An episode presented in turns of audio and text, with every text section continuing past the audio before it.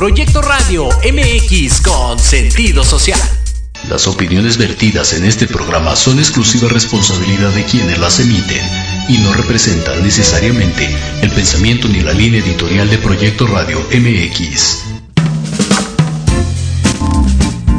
Bienvenidos a las notas que no se notan. Un programa informativo sobre noticias que tienen poca difusión, pero no por esto son menos importantes. Inteligente, ¿no? Comenzamos.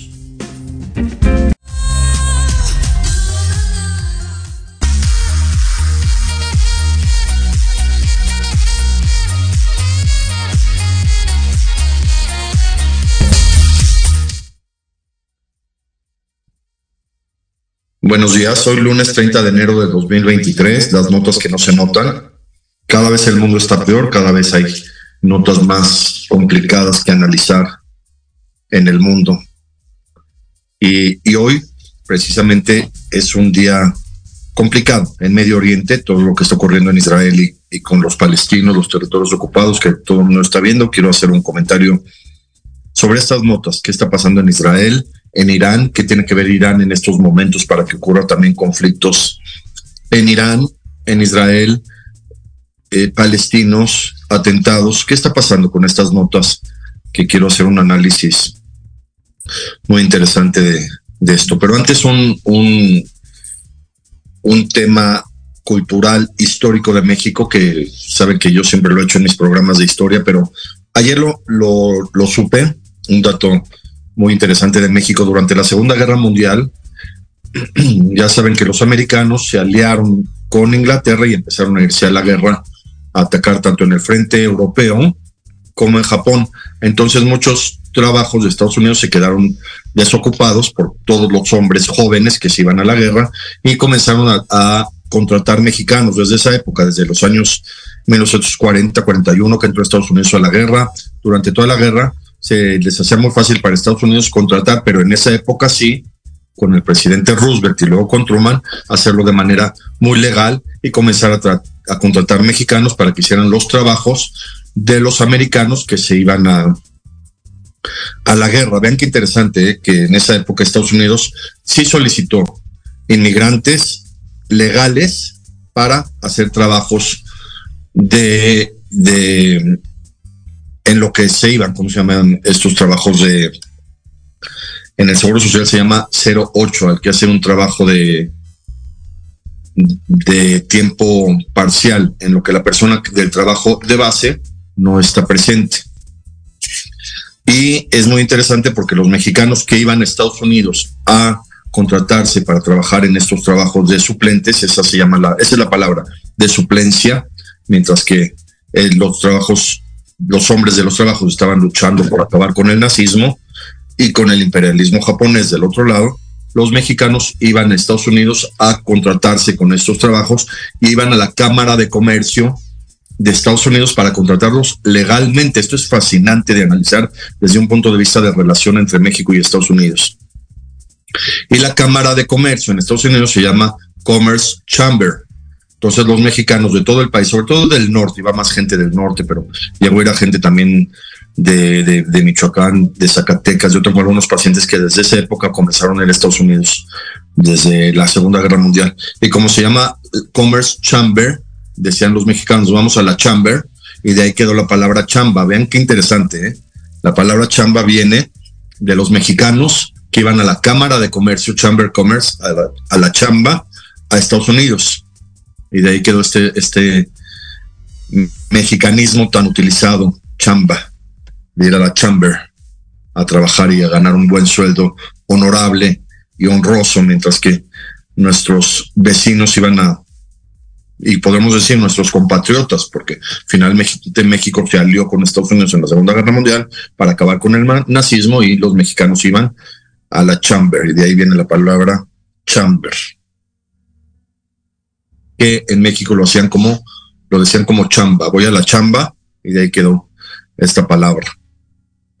Ahora, estas notas de esta semana, ¿qué está pasando en Israel? ¿Por qué llega un, un, un atacante solitario a disparar a un templo, finalmente un templo de rezo, el viernes, y a matar a siete personas? Un atacante solitario, eso también está de, controversia porque, porque llegó alguien en Israel que hay muchísima seguridad con un arma de alto calibre, seguramente era una, una ametralladora, no, no era una pistola, una, una, un arma de automática y mató a siete personas. Unos días antes Israel había incurrido a territorio palestino y habían asesinado a 11 palestinos. Esto fue como en represalia y entran al templo y matan a siete personas en un día religioso de Israel. Después hubo otro, otro atentado con un joven, parece de 14 años, que también tenía un arma, pero luego, luego lo inmovilizaron en Israel, en la ciudad de Jerusalén. Que esto da mucho de qué hablar porque, porque justo Jerusalén es la ciudad más segura del mundo. Así lo podemos ver. La ciudad donde está la muralla de, la ciudad vieja de Israel, toda la ciudad de Jerusalén, es la ciudad más segura del mundo, con más cámaras, con más tecnología, con más eh, elementos de seguridad de alto nivel. Los soldados allá son robocops, finalmente son soldados súper entrenados para cuidar la ciudad más sagrada del mundo entero. Todos sabemos que Jerusalén es la ciudad más sagrada del mundo entero para las tres grandes religiones del mundo. Judaísmo, cristianismo y religión árabe.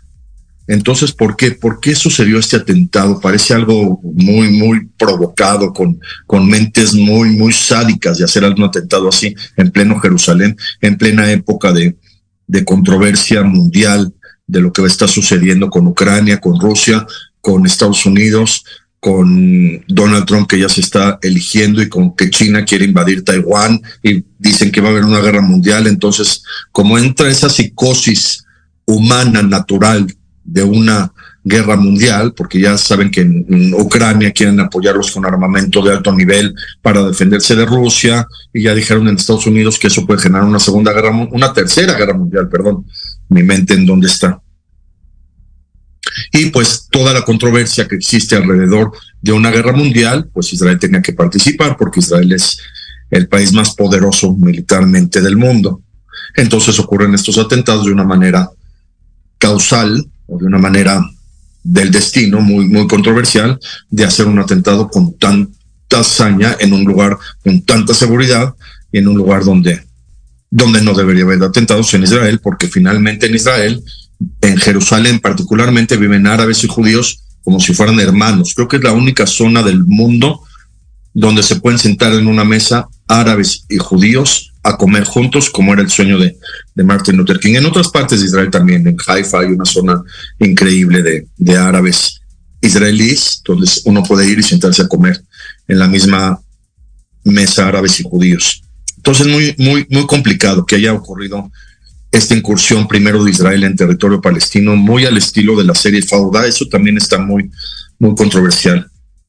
Sale la cuarta temporada de la serie Fauda en, en este canal de pago de internet que, se tiene que contratar y pagar, pero que se pueden ver muchas películas, incluyendo la de Pinocho de, de Guillermo del Toro, y donde se transmitió Roma, la, gran película mexicana de la colonia Roma. Y en este canal, en estos canales, está, salió justamente cuando sale la temporada de Fauda, que es una temporada muy controversial entre la inteligencia israelí y los palestinos, de cómo se pelean entre ellos. Es muy interesante analizar cómo, los, cómo en Israel tienen todos los equipos de, de seguridad del más alto nivel y cómo los palestinos siguen atacando con hasta con bombas rudimentarias y hasta con piedras. Muy interesado con, una película Sohan. Es, la película Sohan es muy interesante de analizar porque finalmente habla del conflicto árabe-israelí de una manera muy, muy interesante. Con Adam Sandler, una película cómica, pero, pero es una parodia del conflicto árabe-israelí. Los que la quieran ver, Sohan, o los que la han visto, es una, fue una película muy, muy, muy interesante. Sale hasta la actriz, la cantante María Carey en esa película. Una película de muy alto nivel intelectual. Sohan es realmente un agente israelí, como los de Fauda, de la serie de esta Fauda, pero este agente israelí dice, ya no quiero más guerras, yo ya quiero vivir en paz, yo ya me voy a Estados Unidos y lo único que quiero hacer es ser estilista y cortar el pelo. Y se desarrolla todo un, complejo interesante porque la, donde va a trabajar Sohan, él eh, la estética es de una mujer palestina. Es muy interesante el, fenómeno de, de Sohan con Adam Sandler, que Adam Sandler también es de origen judío. Y esto que ocurrió en Israel, pues llama mucho la atención que ha sido cuando se transmite a nivel mundial esta serie Fauda, que a mí en lo personal, esta es la película de Adam Sandler, Sohan, ah, gracias a la producción. Increíble de analizar ¿eh? desde un punto de vista de análisis del conflicto árabe-israelí, de lo que significa poder llegar algún día a la paz en Medio Oriente por medio de una película cómica.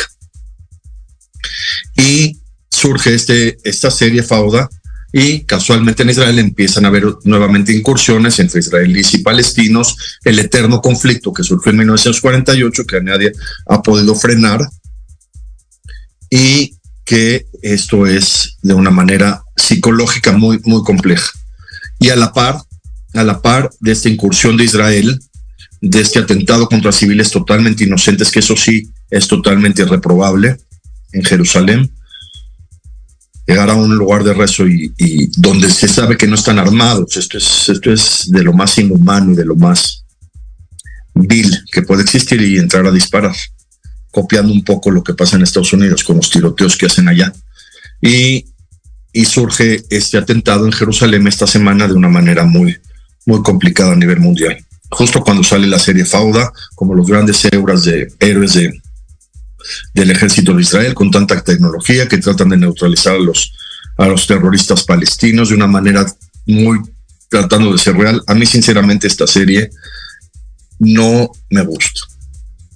Y casualmente también en estos mismos días donde atacan a Israel, donde está el conflicto, donde ya aseguraron la casa del terrorista que fue a disparar, donde Israel tiene sus maneras muy particulares de controlar el terrorismo, explotando la casa del terrorista, eso no sé a quién se le ocurrió, pero creo que desde un punto de vista jurídico es, es contraproducente.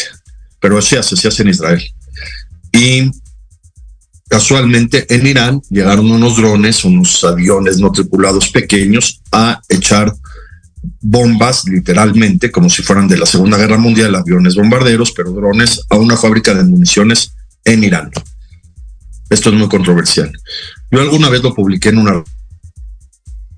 No me gusta en mis programas hacerle mucha publicidad a mis artículos, pero publiqué un artículo de cómo resolver el problema palestino en una página que se llama Detona Com de, de Monterrey, el editor, el señor Plácido Garza, un hombre intelectual muy importante en, en, México. En esta página de Tona publiqué cómo resolver el problema palestino. Lo así literalmente, desde un punto de vista claro. Esto es ideal, desde un punto de vista idealista totalmente.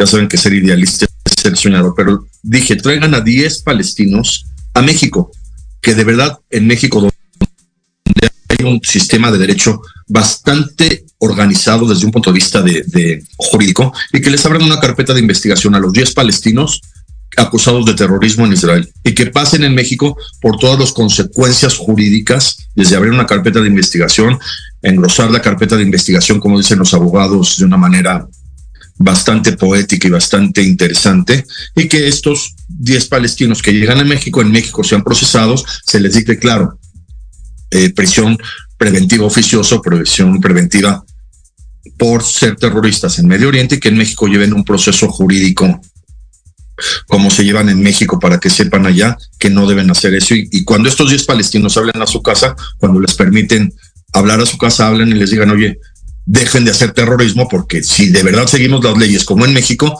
no nos conviene. Nosotros llevamos aquí tres años en prisión preventiva oficiosa y no podemos resolver y todavía no se, no se arregla esto y pues finalmente la carpeta de investigación, todos los días se les aumentan hojas y ya no sabemos qué hacer y sería interesante manejar al terrorismo en Medio Oriente desde un punto de vista jurídico mexicano, ministerial, de gran nivel jurídico basándose en la constitución política más perfecta del mundo, la de los Estados Unidos mexicanos, creada en la mente de Morelos, perfeccionada en la mente de Valentín Gómez Farías y consolidada finalmente en la mente de Benito Juárez, con la gran perfección final de Venustiano Carranza. La constitución política de los Estados Unidos mexicanos en la que se basan todas las leyes de México, incluyendo los procesos jurídicos, sería fascinante aplicarla en Israel y acabar con el terrorismo, con esta constitución tan impresionante que es la constitución política de México. Pero, pues no, lo que hacen en Israel es detectar quién es el terrorista, ver dónde vive y explotar su casa con la misma dinamita que inventó Alfred Nobel. Y llama la atención que esta misma semana en Irán llegan unos drones y lanzan algún tipo de misiles a fábricas de municiones, que esto es bastante grave porque si echan misiles a una fábrica donde hay municiones, pues explota mucho más. Esto es, valga la comparación, lo que terriblemente pasa en México con las fábricas de, de fuegos pirotécnicos, que es muy raro. Haciendo un paréntesis, que en México yo desde que era niño vendían cohetes las palomas, los chifladores, los, los cañositos, todos los cohetes que vendían desde México y nunca escuchábamos que explotaran las fábricas. Tenían muchísimo control en México con la pólvora. En México se sabe usar la pólvora desde épocas coloniales, pero no sé, no sé qué ha pasado últimamente en México con, con estas fábricas de, de juegos pirotécnicos que existen, les digo, desde que yo era chico, desde que mi abuelo era chico, existían los, los famosos cohetes para las fiestas y para las festividades, todos los escuchamos en festividades mexicanas, todos escuchamos en zonas de comunidades que festejan los famosos cohetes que se oyen. Y imagínense ahorita en Irán que echen bombas a una fábrica de municiones. No, no, no se entiende desde un punto de vista estratégico por qué no echaron bombas a, no sé, un edificio de oficinas. Igual en la madrugada ya no había nada y de alguna manera se amedrenta políticamente Irán, que tampoco se entiende por qué justamente ahorita que hay conflictos en Israel, tiene que haber conflictos en Irán. Creyendo que Irán es el peor enemigo de Israel, cuando en alguna época Irán fue el mejor amigo de Israel, en la época de la guerra entre Irán e Irak y el Shah de Irán, el Ayatollah Khomeini. Es increíble que Israel e Irán fueron hermanos y ahora se peleen. Pero así es la historia y así son los intereses internacionales y así son las luchas de poder. Y qué casualidad que en Israel surge este conflicto, llegan unos drones a Irán que no se demostraron que fueron de Israel. Eso es muy importante que, bueno, no, yo no soy nadie para aclararlo, pero, pero no se demostraron que estos drones fueran de Israel. En la actualidad ya hay tantas conflictuaciones en guerra como las los misiles que cayeron en Polonia cuando iban a caer en Ucrania, que ya no se supieron si eran de Rusia o de Ucrania, porque ya habían explotado, ya se les había borrado el número de serie. Igual estos drones, no se sabe, porque finalmente Irán los destruyó. Mandaron aviones y destruyeron los drones. Qué bueno que Irán tenga esta defensa porque también tienen derecho a defenderse, no atacar, igual que Israel tiene el derecho a defenderse, no atacar. Y lo más curioso de esta noticia que quiero aclarar y ya cambiar un temblor en Irán de 5.9 grados, devastador, lo vimos en las noticias, un temblor en Irán. ¿Qué tenía que ver un conflicto con drones en Irán, un conflicto en Israel con atentados muy lamentables y muy desgarradores por toda la humanidad, con que en Irán justamente en ese momento ocurriera un temblor? Yo no sé, yo tengo una teoría sobre los temblores que pudieran ser provocados, pero no sé por qué casualmente también en Irán un temblor. Otra nota, una nota de medicina muy, muy interesante. Hay un medicamento que se llama rilmenidina, que se usa para presión arterial, que están promocionando que puede funcionar para prolongar la vida. Esta nota me pareció súper interesante de analizar en este programa tan, tan dinámico, porque finalmente al controlar la presión arterial de un ser humano, se prolonga la vida. No se le tiene que hacer publicidad a un medicamento que controla la presión arterial para decir que prolonga la vida. Esto lo hicieron en la Universidad de Liverpool, en una revista que se llama Aging Cell. I don't speak English very well. Yo soy como el presidente Peña Nieto. Yo no sé inglés, tal cual. Lo sé leer medio medio y traducir. Aging Cell. La célula creciendo, así se llama esta revista, y en esa revista publican de la Universidad de Liverpool, imagínense, el mismo puerto de Inglaterra donde surgen los Beatles, Liverpool, y ahí publican estos señores que este medicamento puede prolongar la vida con una publicidad fantástica porque ya todo el mundo que toma medicamentos para presión van a tomar mejor rilmenidina porque dicen que prolonga la vida. Aunque finalmente, desde un punto de vista médico, todos los medicamentos que controlan la presión prolongan la vida. Desde el famoso captopril que yo usaba en el Hospital General con los pacientes porque era el más económico en los años noventas, hasta los actuales que terminan con los sartán y, y candesartán, les digo a mis alumnos, son como sartenes, terminan con sartán, para que se acuerden los nombres. Y, y esta rilmenidina, que les vale la pena que la busquen, rilmenidina, el medicamento milagroso que prolonga la vida. Nunca se ha logrado prolongar la vida más allá de la expectativa de vida. Lo quiso hacer el rey Nimrod de Mesopotamia hace cinco mil años por ahí. Buscaba la fuente de la eterna juventud. También lo quiso hacer Alejandro Magno, quería prolongar su vida. El gran Alejandro Magno, que tengo un programa de radio aquí en Proyecto Radio MX sobre Alejandro Magno, sobre la posibilidad de su herencia judía. Y no, esta nota es muy, muy controversial si realmente este medicamento prolonga la vida o al controlar la presión prolonga la vida. Rilmenidina. Otra nota muy, muy interesante de México. Comentarlo así muy general porque no me gusta a mí hablar de política, aunque me encanta, pero no, no es el tema ahorita de que sale una noticia esta semana, ayer o antier, de que se le van a aumentar los estímulos de pago de impuestos a Pemex para que no aumenten las gasolinas. Lo voy a analizar desde un punto de vista muy general, pero con una pregunta existencial. ¿Por qué Pemex tiene que pagar impuestos? No sé. No sé, esto es muy, muy controversial. ¿Por qué, ¿Por Pemex tiene que pagar impuestos si Pemex es una empresa del gobierno? Hacienda también es una empresa del gobierno y por qué desde que surgió Pemex surgió un esquema de pago de impuestos en base a la exportación de petróleo y en base a la compra de gasolinas y en base a todo la petroquímica, incluyendo los, los plásticos que se utilizan para aislar los cables del metro, por ejemplo, todo eso es petroquímica, los aislantes de los cables de alta tensión. Entonces, ¿por qué Pemex tiene que pagar impuestos? Entonces, esto es, esto es muy, muy chistoso de, de ver, como si fuera un chiste histórico de por qué Pemex tiene que pagar impuestos. Es como si yo ahorro dinero y de mi mismo dinero le resto dinero a mí mismo que no puedo gastar y que no puedo usar nunca, aunque sea mi dinero, yo lo estoy ahorrando porque yo mismo digo que ese dinero que es mío no lo puedo usar y lo guardo en una cajita y, y finalmente esa cajita se la puede llevar otra persona o hacer otra cosa, pero no lo puedo usar yo, aunque sea mi mismo dinero que estoy ahorrando. Está muy controversial esto del pago de impuestos de, de Pemex Hacienda, pero esta nota salió esta semana de que están tratando de, de amortizar los impuestos a la gasolina para que no aumenten las gasolinas, porque ya sería un caos existencial de por sí, los conflictos en Cancún entre los taxistas y los conductores de Uber que se podrían arreglar de una manera mexicana padrísima en Cancún, sentándose a platicar, sentándose a ver un partido de fútbol y entre ellos decir, ya vamos a arreglarnos. ¿Qué onda con, estos conflictos eh, como de, de la prehistoria, casi casi, entre tribus? Lo deberían, lo podrían arreglar de la manera mexicana fantástica. Saben que los taxis paguen menos impuestos y menos pagos por emplacamiento y menos pagos como se debería hacer todo México para que puedan bajar sus precios y competir con Uber y que Uber exista. Finalmente la, la oferta y la demanda es para todos, pero eso es muy difícil de, de solucionar.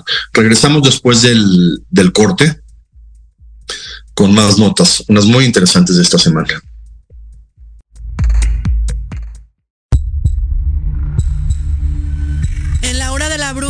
Enseñaremos a actuar de manera responsable.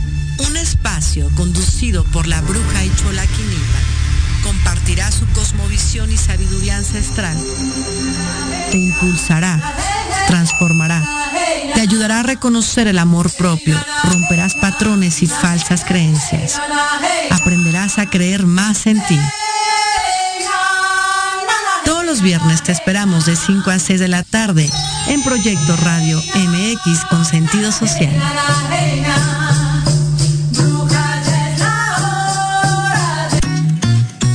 Queremos invitarte este y todos los viernes en punto de las 3 de la tarde a tu programa La magia de ser mujer. Un espacio que te mostrará la magia que todas las mujeres tenemos para poder salir adelante ante cualquier situación de la vida cotidiana. Tendremos la presencia de grandes mujeres que nos contarán su experiencia de vida, siempre con un corazón amoroso y listo para compartir. Te esperamos aquí en Proyecto Radio MX, la radio con sentido social.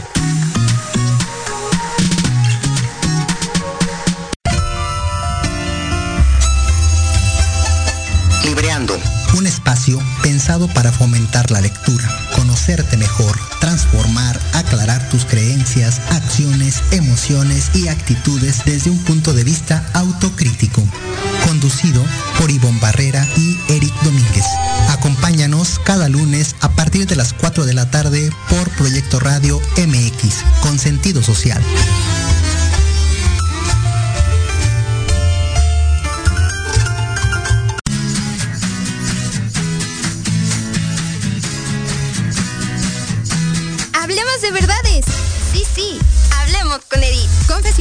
Consejos, risa, diversión y entretenimiento te esperan en tu programa Las Netas con Edith. Todos los miércoles a las 3 de la tarde por Proyecto Radio MX con sentido social.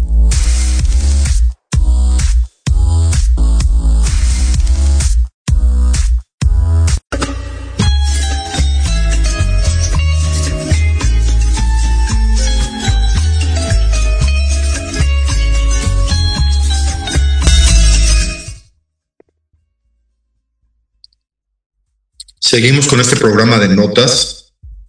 Una nota muy interesante sobre la guerra de Ucrania y Rusia, que creo que ya lleva 340 días. Sería increíble que pudiéramos lograr la humanidad, alguien que se dedique a programación, no sé si lo quiere hacer Bill Gates, si todavía se dedique a, a programación, que podamos nosotros, los usuarios de Internet, bloquear temas de noticias en todas nuestras redes sociales. Por ejemplo, yo quiero bloquear la guerra de Rusia y Ucrania, que pueda yo leer las redes sociales y los, las páginas de Internet y, y todas las páginas de, información sin que salga nada de Rusia y Ucrania, o sin que salga nada de Medio Oriente, o que sin que salga nada de Estados Unidos, o sin que salga nada de México. Sería fascinante para podernos enfocar en las noticias que queremos leer sin que nos estén bombardeando psicológicamente con tantas cuestiones que pasan en Rusia y Ucrania que muy poco se entienden o casi nadie entiende y que sigue pasando todos los días y que nada más nos están bombardeando psicológicamente con información muy compleja que, que nada más, nada más, bueno, en México se puede decir nada más, se puede decir entonces, en vez de entonces nada más se puede decir pa, en vez de para, pa comer, no más, nada más. Son tecnicismos, modismos de México, igual que, que la chamba. Y esta nota que nos están a nosotros bombardeando ahora esta semana es de que van a donarle a Ucrania tanques para repeler al ejército de Rusia, como si fuera un jueguito de, de videojuegos de estos que había antes que nosotros jugábamos con, con los joysticks y con los juguetes. Ahora parece que ya decidieron que tanto Estados Unidos como Alemania y otros países les van a donar tanques de alta tecnología a Ucrania para defenderse de Rusia y es como la guerra esta de submarinos, barcos y submarinos, no sé si la jugaban por coordenadas. Ahora ya los tanques. Lo más interesante de esta nota en mi programa es que los tanques se llaman Abrams y Leopard. Vean que, o sea, qué bueno, qué bueno que se llamen así, pero perdón, pero al público que leemos las noticias solo nos interesa saber el progreso de una guerra tan complicada y no que los tanques se llaman Abrams y Leopard con nombres tan complejos de entender, porque Abrams, todos sabemos que es un nombre personal. Abraham viene desde la Biblia, el patriarca del pueblo judío, del pueblo árabe, indirectamente también del pueblo católico, y también así se llamaba el gran libertador de Estados Unidos, Abraham Lincoln, que su apellido lo llevan coches de muy alto, de muy alta gama, como ya decimos en México, ya nos gustó esa palabra, de muy alta gama y por qué le llaman Abrams a unos tanques si Abraham, además de ser un nombre bíblico, es el nombre de un gran libertador de Estados Unidos que liberó al país de una manera interesantísima Abraham Lincoln y por qué se llaman así los tanques. Todavía el Leopard está bien como un leopardo, como de alta velocidad, un leopardo que va por las gacelas, no sé, un leopardo, leopard sí, pero Abrams no coincide con un tanque de guerra.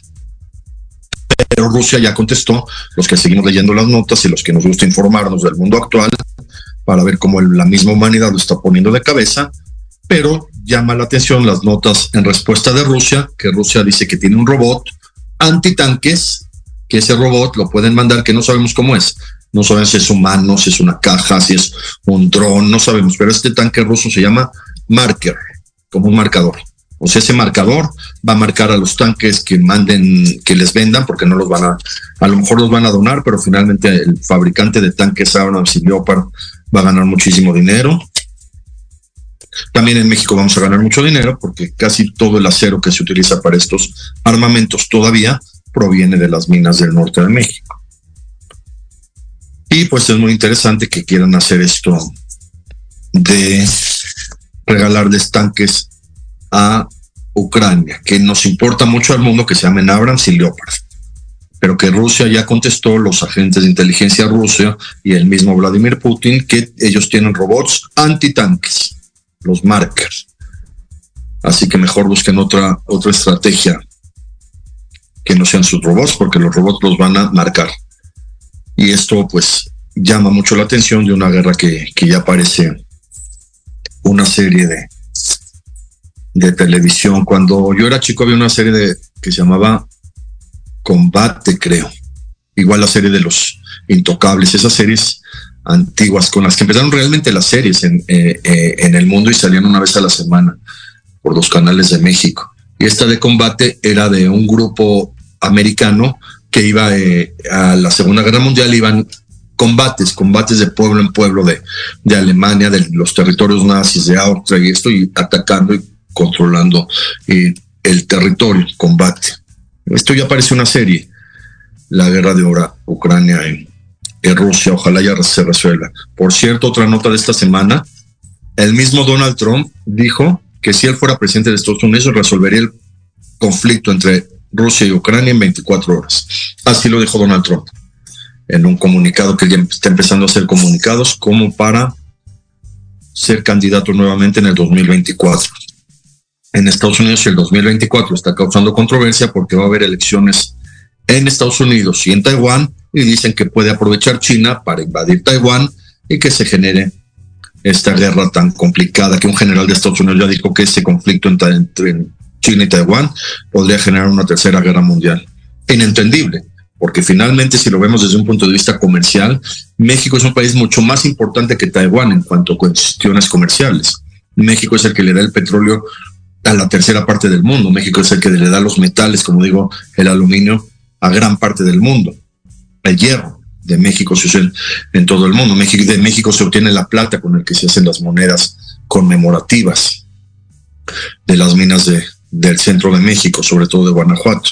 México es el que provee los aguacates para el mundo entero, para el consumo mundial. Generalmente es de México. México proveyó el guajolote con el que comen pavo en todo el mundo y con el que hacen las cenas de acción de gracias y de Navidad. O sea, México es un país desde un punto de vista de exportación de productos mucho más importante que Taiwán. Entonces llama la atención que no lleguen a un acuerdo económico entre China y Taiwán para evitar un conflicto mundial absurdo que, que casi el COVID no los provoca, pero por suerte no fue así. Otra nota de esta semana, muy interesante de analizar, resulta que primero encuentran documentos clasificados en la casa de Donald Trump, en la, cosa, en la casa que se llama Mar-a-Lago de Donald Trump. No sé por qué hay una inspección de su casa, de su domicilio, del expresidente de Estados Unidos. Entran a, a y encuentran documentos clasificados. Ahora también ya encontraron documentos clasificados en la casa del presidente de Estados Unidos, Joe Biden, de cuando era vicepresidente. Y también ya encontraron documentos clasificados en la casa de Mike Pence, que era el vicepresidente de Trump, y ya encontraron documentos clasificados. Mi análisis personal, ¿por qué presidentes de Estados Unidos, expresidentes de Estados Unidos y ex vicepresidentes de Estados Unidos se llevan documentos clasificados a su casa en esta época de gran tecnología mundial. Antes lo veíamos en las películas que se llamaban el disco de la computadora, el disco duro, el USB, la memoria de computadora y ahí estaba toda la información mundial para saber, no sé qué, qué habrá en esos documentos clasificados, no lo han dicho. Pero ¿para qué se van a llevar documentos clasificados? Folders, carpetas, eh, no sé, cuadernos, si existe la tecnología. Es más, le toman fotos con su iPhone y tienen las fotos en su iPhone y su iPhone solo se puede activar con su huella digital y nadie va a saber que tienen esos documentos en su iPhone. Fotografiados en el iPhone, en el, perdón, en el teléfono celular, para no ser publicidad, cualquier teléfono celular, uno puede tomar fotografías y tener todos los documentos en las memorias que son grandísimas de los teléfonos. Yo tengo, creo que, más de 8000 contactos en mi teléfono y sigue acumulando contactos un teléfono celular. Y fotografías puedes tener creo que hasta 10.000 o más llama la atención estas notas que nada más nos están enredando al mundo de que encuentran documentos en la casa de Donald Trump, en la casa de Joe Biden y en la casa de Mike Pence, en esta época donde nos quieren dorar la píldora, como decimos en México, o darnos a tole con el dedo, como también decimos en México, de que estos hombres de gran nivel de poder mundial se llevaron documentos a sus casas. No sé, es ilógico en esta época de, tecnología. Y les digo, se hubieran llevado los discos, como antes salían los discos de información, un, un disco de tegabytes, como se supone que los encontraron en los papagayos, ¿cómo se llamaban? Del ejército que encontraron información en, en unos discos y la, desbloquearon. Y llama la atención que no nos digan que en las casas de, políticos pueda haber discos duros con información, no documentos. Está muy raro esto que en esta época 2023 digan que hay documentos clasificados en las casas de los hombres de gran nivel político. Se los digo, las podrían tener en su teléfono celular si es que las quisieran consultar. Yo no sé para qué quieren consultar documentos clasificados, personas que pueden dirigir el poder y hacer nuevos documentos clasificados todos los días y cambiar al mundo todos los días. ¿Para qué quieren documentos clasificados en sus casas? Esto es muy, muy controversial y les digo, nada más las noticias de la actualidad nos doran la píldora a los que las leemos. Y si valdría la pena que tanto salen los documentos clasificados en las casas de, de estos tres personajes que nos digan qué tienen esos documentos clasificados. Pues para saber, ¿no? Porque a lo mejor son documentos de las compras y ventas de, dulces en Estados Unidos y se los llevaron a sus casas y están ahí muy preocupados de cuántos chocolates se venden en Estados Unidos. No sabemos ni siquiera qué pueden ser esos documentos clasificados. A lo mejor por ahí están los, los tratados de Bucareli, que tampoco se los tendrían que llevar en documentos a sus casas porque les toman fotografía y se los llevan en sus teléfonos celulares y ahí los pueden consultar todo el tiempo sin necesidad de papel. Qué bueno para los árboles.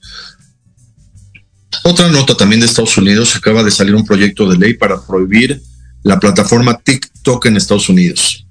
Esto llama mucho la atención porque desde que surgió TikTok, desde la época de la presidencia de Donald Trump, lo querían bloquear porque parece que tienen intereses en China, inversiones en China. Es muy controversial porque finalmente es una plataforma igualita que Instagram igualita que otras plataformas de videos y no tendría por qué prohibirse si esa misma plataforma tiene sus sistemas de regulación para poder transmitir en Internet. Pero salió esta ley, un proyecto de ley para prohibir TikTok en Estados Unidos, que seguramente tiene un trasfondo económico para que otras plataformas puedan tener vigencia y poder hacer negocios con otras plataformas que no sean TikTok. Vean qué chistosos nombres le están poniendo a las redes sociales y a todo esto. TikTok como los relojes, Twitter como el sonido de los pajaritos, que se supone que los pajaritos van de un lugar a otro diciendo tweet, tweet, tweet, y por eso salió Twitter. Instagram, instantáneo. Instagram imágenes instantáneas, meta. No sé si tiene que ver en español, pero tiene que ver con una meta. Facebook, el libro de las caras. Muy interesante estos nombres tan comunes. Apple pues, es el nombre más de una manzana. Una manzana se volvió una empresa de, de fabricación y de comunicaciones. Y ahora TikTok, como sabemos que los relojes hacen TikTok, pues finalmente TikTok es una empresa de videos que quieren prohibir en, en Estados Unidos.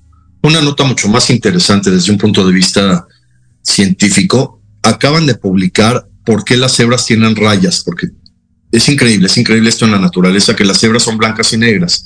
Las rayas en su piel no les sirven para camuflajearse como lo hacen otros animales que tienen manchas, como los tigres, como las, las hienas, que tienen estas manchas para poder estar entre la, la maleza y esconderse. El, el, león que tiene color pardo como, como la maleza, como las sábanas, sabanas en África. ¿Por qué las cebras tienen rayas blancas y negras? Que no les sirven para un proceso evolutivo de esconderse, porque sabemos que blanco y negro no hay nada en la naturaleza donde se puedan esconder con este eh, color de piel, como lo hacen otros animales que se fueron adaptando sus colores de piel para esconderse en la naturaleza. Es muy interesante que acaban de publicar esto, si buscan, es muy, muy interesante, que al tener rayas blancas y negras espantan a las moscas y otros insectos molestos que las pudieran estar picando y molestando, que esa es la que, que al tener este diagrama blanco y negro, los insectos se confunden y ya no se suben a ellos a, a picar. Si ven otros animales, eh, hicieron otros sistemas evolutivos naturales para defenderse de los moscos, como el movimiento de, de orejas de, de los rinocerontes, por ejemplo, que las mueven constantemente para espantar a los insectos, las colas de muchos animales que también vienen con peludas que les sirven para dar autolatigazos y espantar a los insectos, pero esto es muy interesante, que las cebras tuvieron este proceso de adaptación evolutivo darwiniano fantástico de colorearse blanco y negro para que los insectos se confundan y no las puedan picar. Esto fue muy, muy interesante de esta nota encontrada en las redes sociales, porque no se notaba, pero ya se nota que las rayas de las cebras para esto sirven. Un padrísimo esto para estudiarlo y analizarlo. Otro tema, esta semana se cumplió ya el aniversario número 78 de la liberación del campo de concentración de Auschwitz. El 27 de enero de 1945 hubo varios eventos conmemorativos en, en el mundo entero. En México se aprovechó también para hacer un reconocimiento a Gilberto Bosques, diplomático mexicano que salvó a muchísima gente durante la Segunda Guerra Mundial por medio de pasaportes y visas para que pudieran trasladarse a México. Inclusive sabemos que Gilberto Bosques estuvo detenido por la policía alemana, pero sin embargo, un héroe mundial, un señor súper reconocido. Aprovecharon en México la conmemoración para hacerle un homenaje a este hombre impresionante, don Gilberto Bosques, diplomático mexicano de la Segunda Guerra Mundial. Y lo que llama la atención de esta, de esta conmemoración o de este aniversario, que la liberación del campo de concentración más grande de, de la región nazi, que era Auschwitz-Birkenau, en Polonia, llegan los rusos el 27 de enero de 1945 y se dieron cuenta que había campos de concentración. ¿Por qué no desde enero de 1945 o febrero comenzaron a clausurar todos los campos de concentración de todo el territorio nazi si ya sabían que había campos de concentración. Esto es muy controversial desde un punto de vista humano, desde un punto de vista histórico, desde un punto de vista de, de control de la guerra. Se sabe que hasta, hasta tres meses más seguían trabajando los, los campos de concentración en otros lugares. Por eso esta película, La vida es bella, con Roberto Benigni, es fantástica. Es una película de un hombre que llevan con su esposa o su hijo a un campo de concentración y no lo liberan ese campo de concentración hasta los últimos momentos de la guerra. Y, es un análisis padrísimo. También es una película de alguna manera cómica. Roberto Benigni hizo la película de, de una manera con cuestiones cómicas, igual que la de Sohan.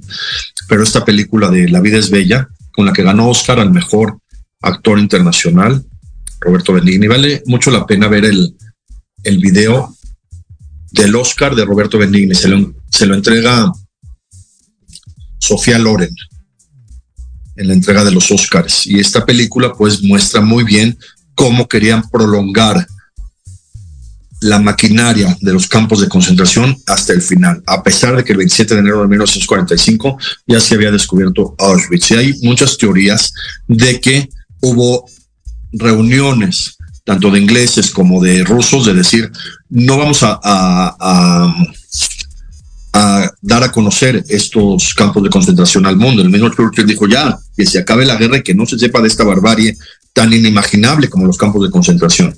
Y trataron de mantenerlo medio oculto estos meses de enero, febrero, marzo de 1945 hasta que llegó el general Eisenhower a un campo de concentración. No recuerdo a cuál llegó Eisenhower con su ejército y Eisenhower dijo, no, esto lo tiene que saber el mundo. Trajo cámaras, filmó todo lo que estaba ocurriendo en el campo de concentración y fue Eisenhower, el gran general Dwight David Eisenhower, el que dijo, sí, esto lo tiene que conocer el mundo. Y ese campo que liberaron los americanos se supo en todo el mundo, inclusive Eisenhower llevó a los pobladores alemanes de, esa zona, los pobladores, a conocer el campo de concentración, porque ni siquiera los de la zona, los vecinos conocían lo que estaba pasando dentro de un campo de concentración. Entonces los llevó para que viera que había cámaras de gas, todo lo de los campos de concentración. Fue Eisenhower el hombre que, que logró eso, por eso aparece en una moneda. Eisenhower en el, eh, en el dólar. Hay un dólar con el perfil de, de Eisenhower. Y un hombre impresionante, Dwight David Eisenhower. Hay una serie, hoy estoy hablando mucho de, películas y series que se llama Ike, I-K-E, así es como le decían a, Eisenhower, estelarizada por el de Magnum, Tom Selleck. Vale mucho la pena los que les gusta la la la historia de la Segunda Guerra Mundial esta serie. Ike. Un segundo, estoy buscando una información.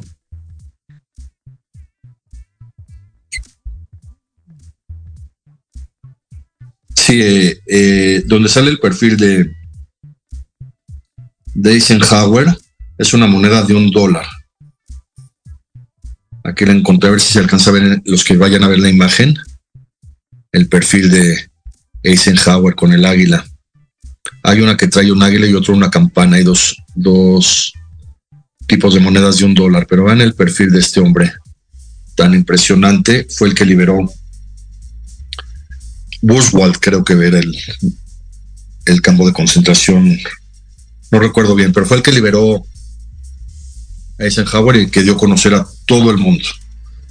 Y, y el 27 de enero precisamente se conmemoró la liberación de Auschwitz a manos del ejército rojo, el mismo ejército que fundó un judío llamado Trotsky, León Trotsky, que desafortunadamente fue asesinado acá en nuestro país, en México. Otra nota, una nota muy, muy interesante de, de, de esta semana. En México, prohibir fumar en espacios públicos. Es una ley muy, muy, muy impresionante desde un punto de vista de respetabilidad, porque es incómodo llegar a un espacio público y que estén fumando y tú no fumar. Pero es una, una ley que, que, que habría que analizarse un poco más, porque también los que fuman tienen derecho a fumar. Entonces lo que se debería hacer en México como una propuesta personal es que ya hay espacios públicos para fumar, para fumadores espacios públicos donde se puedan anunciar, parques donde haya una zona exclusiva para fumadores, calles donde haya una zona exclusiva para fumadores, camellones, zonas exclusivas para fumadores, sin tener que hacer una ley tan ambigua o tan amplia de prohibir fumar en espacios públicos, porque además en la Ciudad de México pues va a generar conflictos de, de uso de, de seguridad, porque la gente de seguridad va a tener que estar ahora buscando a gente que fuma y, ponerles multas. Entonces, creo que la solución a esta ley actual de esta semana, de, de, esta iniciativa de ley de no fumar en espacios públicos, se resolvería muy bien respetando las libertades y los derechos de todos, porque tanta libertad tiene el que fuma como el que no fuma. Los fumadores también tienen derechos constitucionales, también tienen garantías individuales, también tienen toda la constitución, también es para los fumadores. Entonces la solución sería ubicar a los fumadores en zonas exclusivas para fumar, que no es tan difícil ni tan complicado, simplemente lo que se necesita es eh, adjudicar zonas para fumadores en todas las ciudades donde se pueda llegar, a lo mejor zonas cerradas o zonas muy, muy localizadas donde puedan llegar los fumadores y fumar en zonas donde no habría problema con gente que no fuma y, finalmente todos los de ahí fuman y los que generalmente al que fuma no le moleste el humo de cigarro. Entonces eh, sería una solución a esta iniciativa de ley tan compleja en esta transformación de México de, de una iniciativa de ley de no poder fumar en espacios públicos. Entonces los fumadores nada más van a poder fumar en sus casas prácticamente porque ya no va a haber ningún lugar, porque los lugares cerrados, los comercios desde hace mucho no permiten fumar, ahora los lugares abiertos tampoco, entonces sería una solución, hacer lugares abiertos para fumadores. Por último, por último, este juicio de Genaro García Luna, vean qué interesante, la semana pasada un boom mediático, lunes, martes y miércoles. Ahora ya no tanto, ¿eh? no sé qué está pasando, que ya pasó a segundo término mediático. Este juicio tan tan complicado, no para Estados Unidos, para toda la humanidad. Es un juicio, yo lo, comenté en mis redes sociales, parecido al de, al de Dreyfus. El que lo quiera leer, el juicio de Dreyfus en Francia, antes de la Primera Guerra Mundial.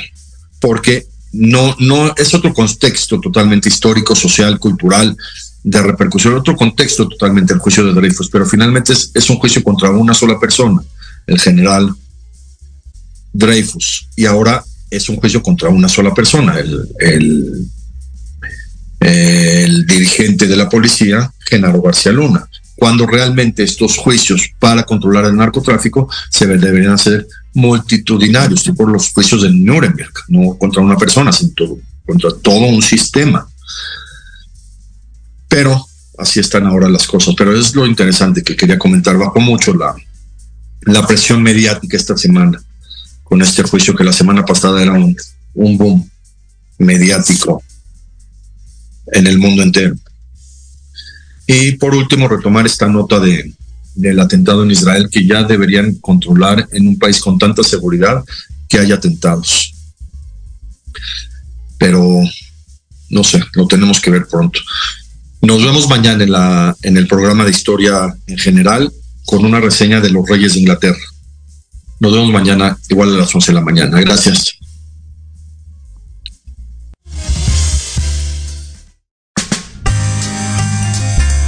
Gracias por su atención. Espero haber enriquecido sus conocimientos y su cultura con estas notas. Espero que os haya iluminado. Los espero el próximo lunes en Las Notas que no se notan.